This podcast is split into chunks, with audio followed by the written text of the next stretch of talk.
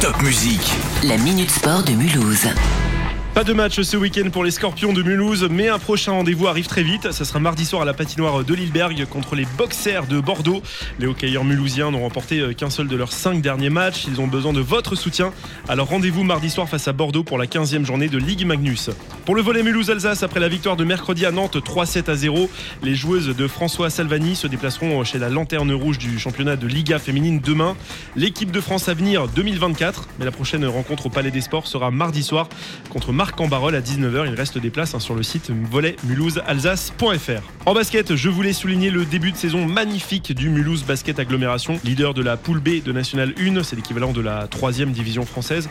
9 matchs, 8 victoires et une seule défaite. C'est un super début de saison à confirmer vendredi prochain au Palais des Sports avec la réception de Rouen.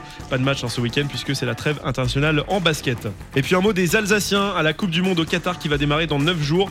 La liste des Bleus a été euh, dévoilée mercredi. Youssouf Fofana formé à Strasbourg actuellement à Monaco sera dans le groupe de Didier Deschamps. Tellement mérité hein, pour un joueur qu'on adore et qui a laissé un super euh, souvenir au Racing. En revanche, pas de Jonathan Klaus qui paye euh, ses prestations moyennes avec les Bleus mais aussi avec l'OM. Et pas de Mohamed Simakan actuellement à Leipzig, révélé au Racing. Mais ce n'est que partie remise pour Momo qui sera bientôt sélectionné à n'en pas douter.